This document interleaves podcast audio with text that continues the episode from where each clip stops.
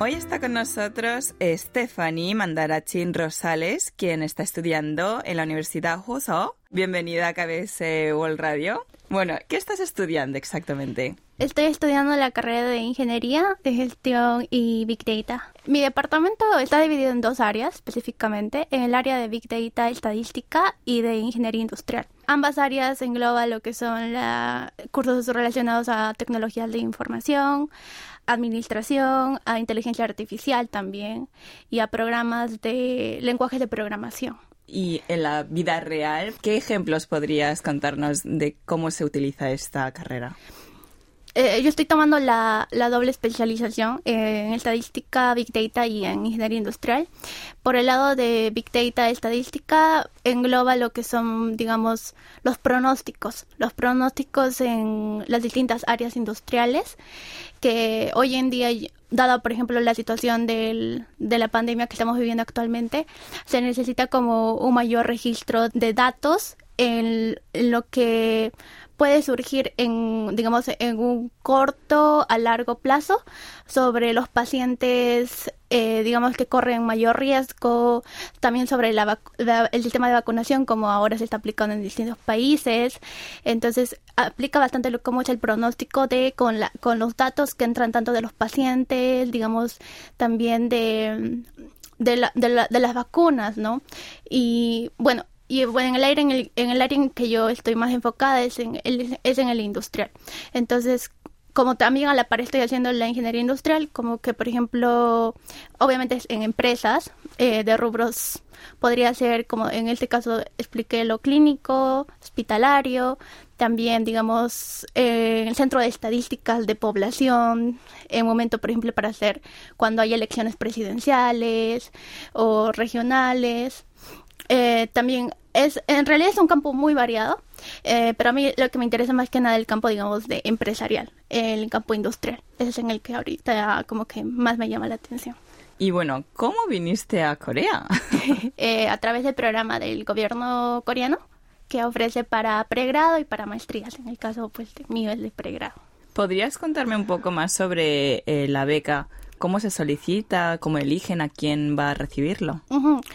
La, bueno, la beca del gobierno coreano es, en mi caso de pregrado. Eh, en Perú es para jóvenes que están en el último año de colegio hasta los 25 años de edad. Puedes aplicar en ese rango. Eh, nos piden un promedio de notas, digamos, del sistema de 100%, que en Perú equivale a un 16 para arriba. Después eh, hay dos métodos de aplicación, el método vía embajada y la universidad. Entonces, bueno, la diferencia es que por vía embajada tú tienes eh, tres opciones de universidad para aplicar y eh, vía universidad solamente es una, ¿no? Tú revisas la, la aplicación y fijas, te fijas de las universidades que están ahí y entras eh, buscas por ti mismo, digamos, el área que estás eh, interesado en estudiar y te contactas directamente con la universidad para que te diga, no sé si tal vez necesitas un documento extra aparte de los de la aplicación.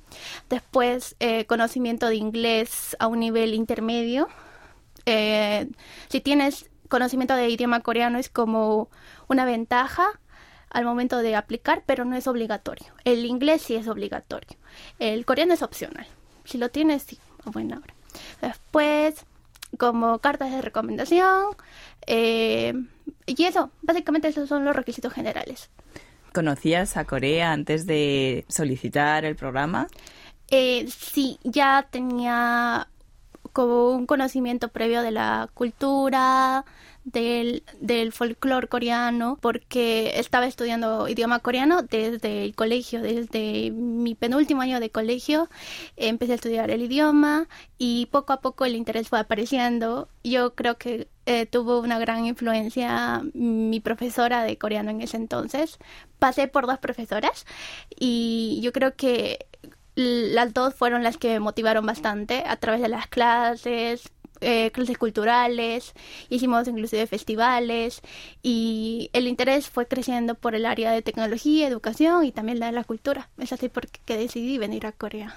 creo que uno de los eventos que más eh, me marcó bastante en esta experiencia fue el festival, un festival que realizamos en mi ciudad, que duró tres días. Eh, fue como intercambio de cultura entre Perú y Corea. Y la profesora en ese entonces quería que en el día final hiciéramos una presentación de cultura coreana. Eh, decidí el Talchu. Entonces ella directamente nos enseñó desde los pasos básicos eh, al grupo de que estábamos ahí para entrenar y fue como dos meses de práctica y para prepararnos para el, para el festival, ¿no? El festival duró tres días. Yo sentí que el Talchum para mí fue como uno de los bailes más culturales y llenos de folclore de, de Corea. ¿Podrías explicar qué es el Talchum? El Talchung es una danza tradicional coreana, originaria de la región Andong. Tanto pueden bailar tanto hombres y mujeres, hasta niños y hay una hay variedad en, en, el diseño de las máscaras. Y también es como una danza que aparte de, que hay en la música de fondo son los instrumentos musicales coreanos como que hacen un tipo una actuación un drama. Quieren hacer ver que hay una historia y que enreda que te cuenta. Y a la vez con la música de fondo es como y el baile los pasitos con los brazos estirados como que es algo que, que llama mucho la atención eso es lo que yo creo que más me, me ha cautivado del Talcho. Bueno, llegaste a Corea y ¿cómo fue tu experiencia a la hora de adaptarte a estudiar desde Perú y luego estudiar además en coreano? estás estudiando. Sí, así es. Eh, bueno, cuando llegué a Corea empecé, estudié un año de idioma coreano, netamente idioma coreano, donde era clases de lunes a viernes, cuatro días a la semana y cuando se acercaba el examen topic era también clases por la tarde. Eh, fue una fue una experiencia a la, como enriquecedora para poder mejorar nuestras habilidades en el idioma, pero a la vez fue como un poco de presión, porque a través de este programa tenemos que cumplir con pasar el nivel topic intermedio y cuando inicié las clases en la universidad fue empezar desde cero, totalmente, porque eh, de pasar de un ambiente donde se usaba inglés y coreano con distintos eh, países amigos de distintos países del mundo y ya después a un ambiente totalmente lleno de coreanos porque soy la única actual yo desde que empecé la carrera soy la única extranjera en mi salón eh, todos el resto son estudiantes coreanos. Y ya sabiendo también que las clases, todas, la mayoría de mis clases iban a ser en coreano y más que nada las de carrera.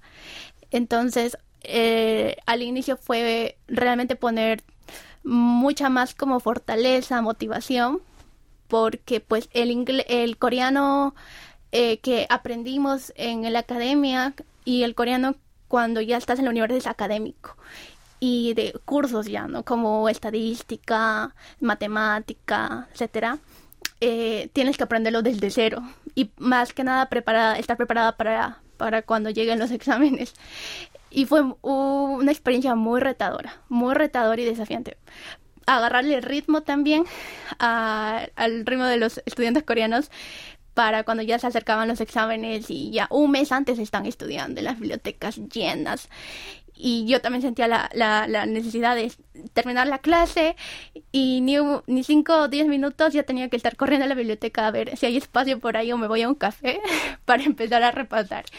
Y tres o cuatro minutos antes. Yo creo que mi primer, mi primer, digamos, semestre fue muy desafiante para ya digamos, darme la idea de lo que se me iba a venir para los siguientes semestres, ¿no? Sí, pero así fue el proceso. Y aparte de los estudios, eh, que estás haciendo otras actividades extraescolares. Por ejemplo, ¿sigues con el Talchung?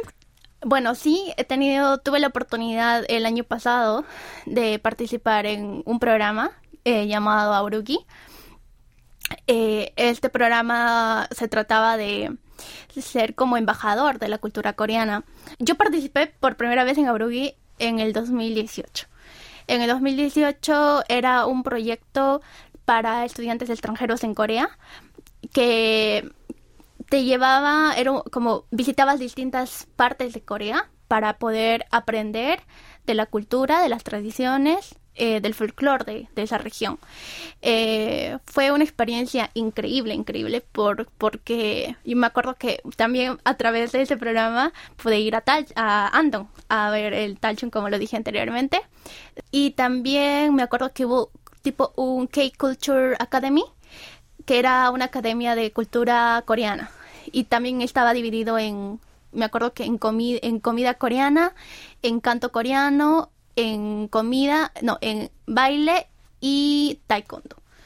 Y, me interesó a mí la gastronomía coreana. y me metí al, al taller de comida coreana y aprendí a hacer tteokbokki. Hicimos también tipo chapche y otras otras comidas también tradicionales y me llamó mucho la atención. Fue, fue una experiencia también muy enriquecedora. Entonces en esta ocasión eh, escogiste Talchum. Sí cuando pasé el proceso de selección empezamos con, con las clases digamos de de Talchum. Eh, el profesor fue de era de Jeonju si no me equivoco y aprendí un nuevo Talchum estilo pero de Jeonju y Jeonju también, wow, es conocida por ser una de las, creo que es la capital eh, o la ciudad que tiene unos, unos hanoks bellísimos y el profesor es oriundo de ahí. Entonces también como que tuve la emoción de cuando nos presentaron al profesor de, de aprender un nuevo estilo de talcho. Si tuvieras la oportunidad de poder presentar, hablar ante peruanos sobre Corea, ¿qué les contarías? ¿Qué atractivos les contarías?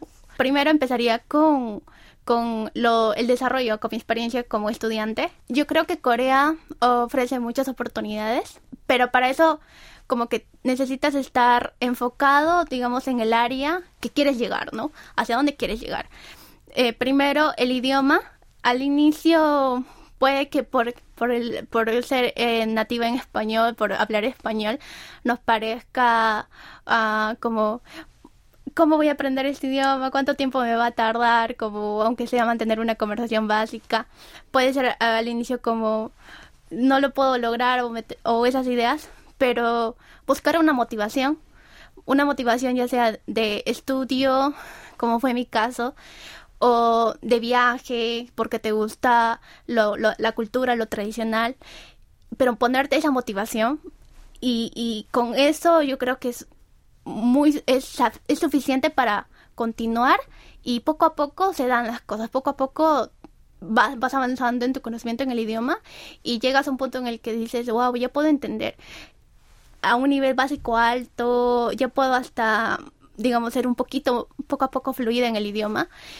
Y en el campo del estudio diría que eh, es muy desarrollado en el tema, digamos, de laboratorios de ciencia, ingeniería, tecnología, más que nada.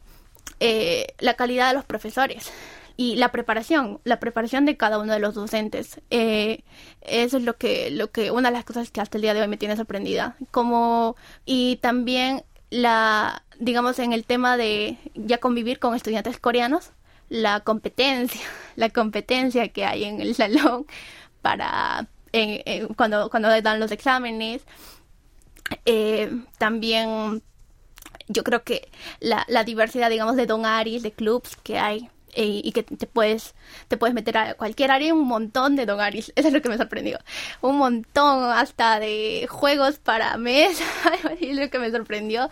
Entonces, esa también la oportunidad de poder conocer de otras facultades, ¿no? De otros departamentos y, en, un hobby, un hobby que tienes y a la vez la puedes compartir con, con estudiantes coreanos y extranjeros a la vez después, ah, sobre todo la cultura acá, por ejemplo, de los empties, de los empties, o de salir con tu, en las reuniones que hay con, lo, con tu grupo de, de, de tu salón. Eso también para mí fue experiencias nuevas. Que, que, lo aprendí, que al momento me pareció curioso, un poco peculiar, pero ya después como que le agarré el sentido y me acostumbré. Y bueno, ya llevas varios años en Corea. Eh, ¿Cuándo sientes que te has coreanizado? me encanta más la comida picante. En Perú la comida, la gastronomía en sí no, no tenemos tantos platos picantes, solo tenemos creo que uno o dos.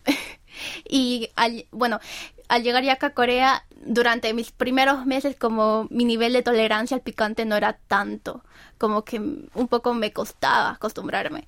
Ya obviamente con estos años he logrado a tener un nivel de tolerancia un poco más alto. No, no digamos wow, bastante picante, pero sí a comparación de lo que comí en Perú, ahora puedo comer mucho más picante. Después, yo creo que este todo el ambiente de, de la del K-style, del digamos de la moda coreana, en lo que podría ser maquillaje, en, en la ropa. Eh, personalmente me gusta, personalmente me gusta eh, lo que es el estilo coreano eh, en, las, en, las, en las mujeres y también tanto en los hombres y en las mujeres yo creo que, que tienen muy buen cuidado, una muy buena presentación personal. Y otro tema también es el del café. en Perú no hay tantas cafeterías, en realidad creo que solamente son las marcas conocidas que hay a nivel mundial.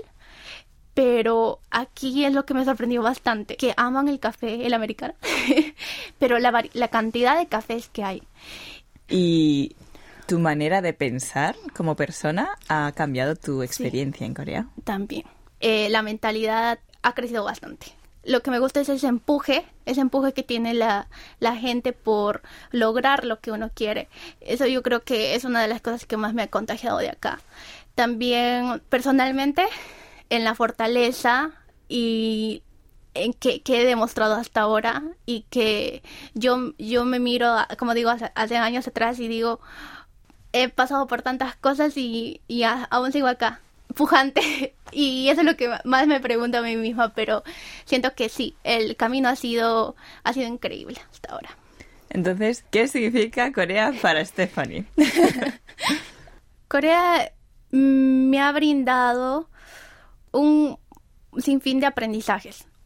He crecido, como dije personalmente, estoy haciéndolo profesionalmente y me ha cambiado totalmente mi visión. Me ha, me ha ayudado a crecer también como en el lado tanto académico, pero también en el lado cultural, ¿no? Con todas las experiencias que, he pasado.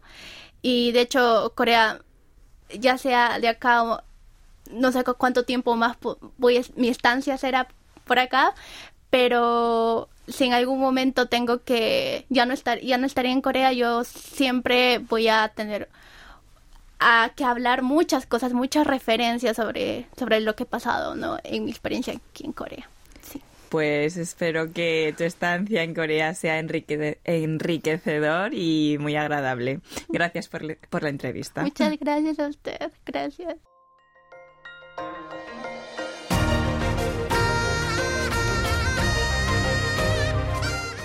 Acaban de escuchar el podcast de KBS World Radio.